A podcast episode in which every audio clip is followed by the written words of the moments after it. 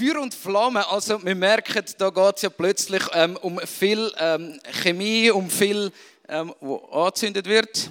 Und Kivo ist ja schon ganze drei Wochen her. Ähm, drei Wochen, ähm, das ist eine mega lange Zeit. Also ich finde, jetzt ist schon, ähm, für mich ist das schon eine lange Zeit, aber als Kind sind drei Wochen ewig gewesen. Also wenn drei Wochen vorbei sind, dann ist es für mich wie drei Jahre gewesen. Ähm, von dort her ähm, ist es immer so, Feuer und Flamme, schön, wenn etwas anfängt zu brennen. Ähm, aber irgendwann ist das Feuer vorbei und irgendwann vergisst man so ein bisschen, was überhaupt in der Kivo passiert ist. Und irgendwo ist man ein demotiviert. Ähm, und ich habe gemerkt, die Kivo, die passt so gut ähm, zum Thema oder der Titel passt so gut zu der Kivo. Klar, ich habe natürlich auch mitgestaltet daran. Ähm, natürlich passt Feuer und Flamme zum inhaltlichen Thema dort. Ähm, und ich möchte euch eine kurze Geschichte erzählen. Und zwar ähm, ist es ja immer um ähm, zwei Jünger gegangen. Weiß noch jemand, um welche zwei Jünger dass es immer wieder gegangen ist? Also mindestens einer wissen das sicher noch. Ja, willst du es sagen? Um den Petrus und um den Johannes. Genau. Also der Petrus und der Johannes, das sind ähm, zwei Männer gewesen, die haben sozusagen drei Jahre lang Kivo gehabt. Ähm, die haben drei Jahre lang dürfen nicht mit der Isabel Röslein, sondern mit dem Herr Jesus selber unterwegs sein. Und die haben Unglaubliches erlebt. Also die haben gesehen, wie Menschen gesund worden sind. Die haben gesehen, wie Tausende von Menschen umgekehrt sind. Die haben gesehen und erlebt, was Jesus gemacht hat. Drei Jahre lang haben die Kivo gehabt, drei Jahre lang haben die ähm, mit Jesus zusammen dürfen Worship und Plenums feiern. Ähm, und irgendwann sind die drei Jahre vorbei gewesen. Und nach diesen drei Jahren, dort fängt Feuer und Flammen an.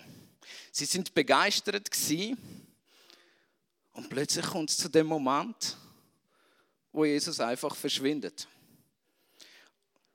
Und ähm, jetzt äh, möchte ich mal eine Umfrage machen. Wer ist alles traurig gewesen, wo Kiewo vorbei war? Und jetzt, ähm, wer ist alles dafür, dass das nächste Mal Kiewo zwei Wochen geht? Also für alle, die, die es nicht sehen, also die Resonanz ist riesig. Ähm, das gibt uns als Kernteam etwas zum Denken. Ähm, der Petrus und Johannes, die haben sich definitiv auch gewünscht, dass ähm, ihre Zeit, wo sie mit Jesus hatten, länger gegangen wäre. Aber Jesus ist irgendwann, zack, weg gewesen. Und, ähm, und irgendwie hat etwas müssen weitergehen. Irgendetwas hat müssen weitergehen. Und die zwei Männer, die sind da so mega begeistert gewesen. So in den ersten paar Wochen, nachdem Jesus ähm, verschwunden ist, haben sich überlegt, hey, was sollen wir alles machen, ähm, wie soll es jetzt weitergehen? Und dann plötzlich ist es weitergegangen.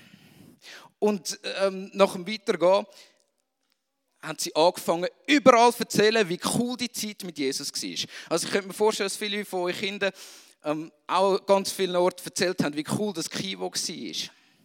Und sie haben angefangen zu erzählen, wie es mit dem Jesus war und wie cool die Zeit mit dem Jesus war. Ähm, das ist alles niedergeschrieben in der Apostelgeschichte. Und ganz zu Beginn der Apostelgeschichte ähm, kommt die Geschichte, wo plötzlich Leute merken, wir wollen nicht, dass ihr von dem erzählt. Wir wollen nicht, dass ihr erzählt, was mit Jesus passiert ist. Der Petrus und Johannes sind gefangen genommen worden, ins Gefängnis gerührt worden und haben nachher müssen vor dem Hohen Rat aussagen.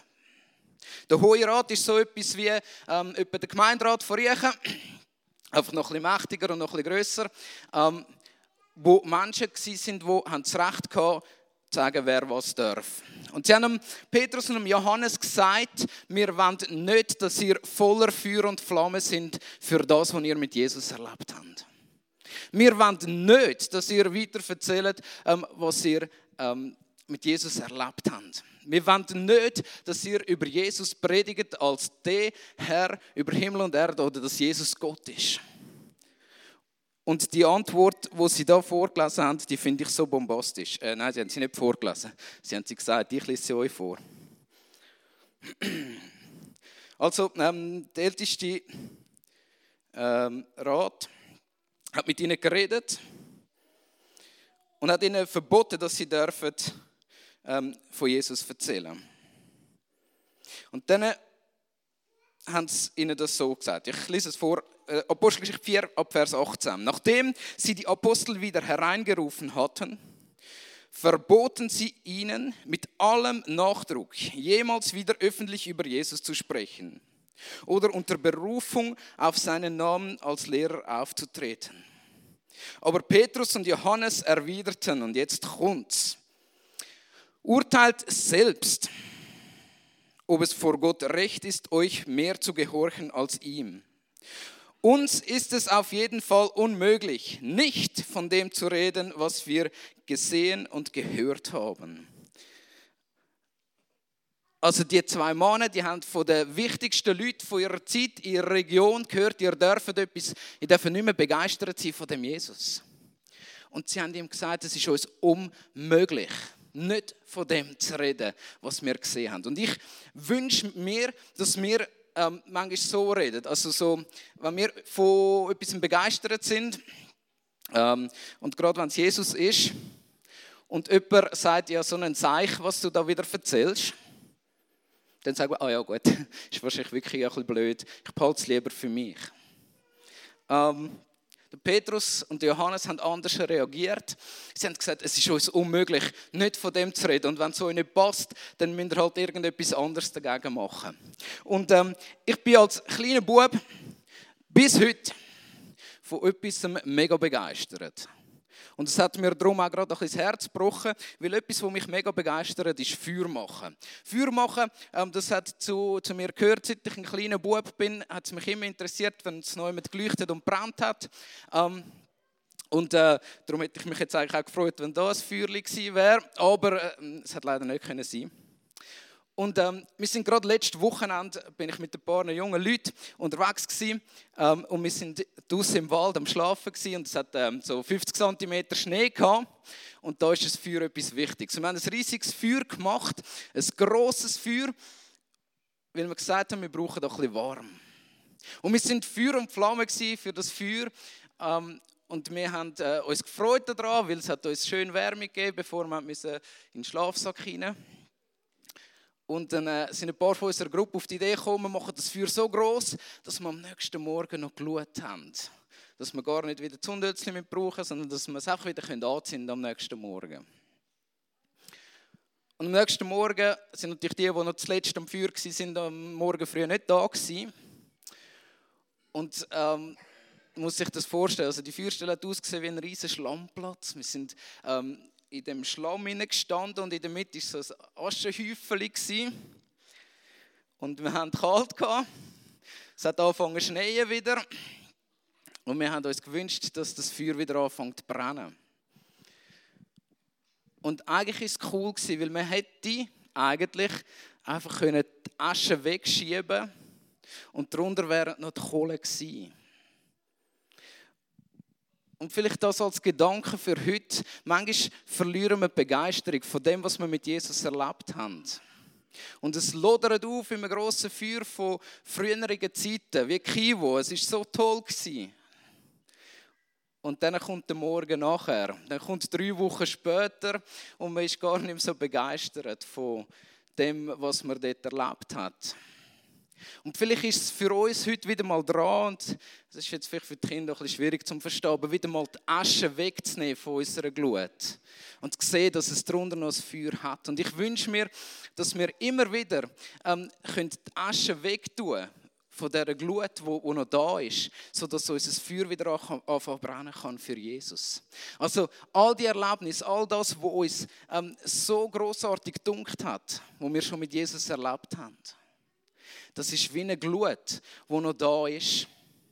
Und manchmal braucht es einfach den Moment, wo jemand kommt und die Asche darüber wegnimmt, auch ein bisschen Holz nachlegt und dann brennt das wieder.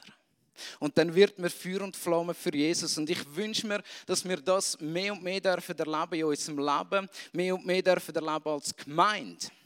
Dass wir wieder anfangen zu brennen. Dass das, was da glüht, wieder zum richtigen Feuer werden kann. Und ähm, dafür möchte ich beten.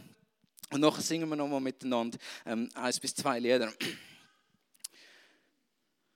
Großer Gott, wir danken dir, dass du ein Gott bist, wo unsere Glut nicht ausgehen lässt.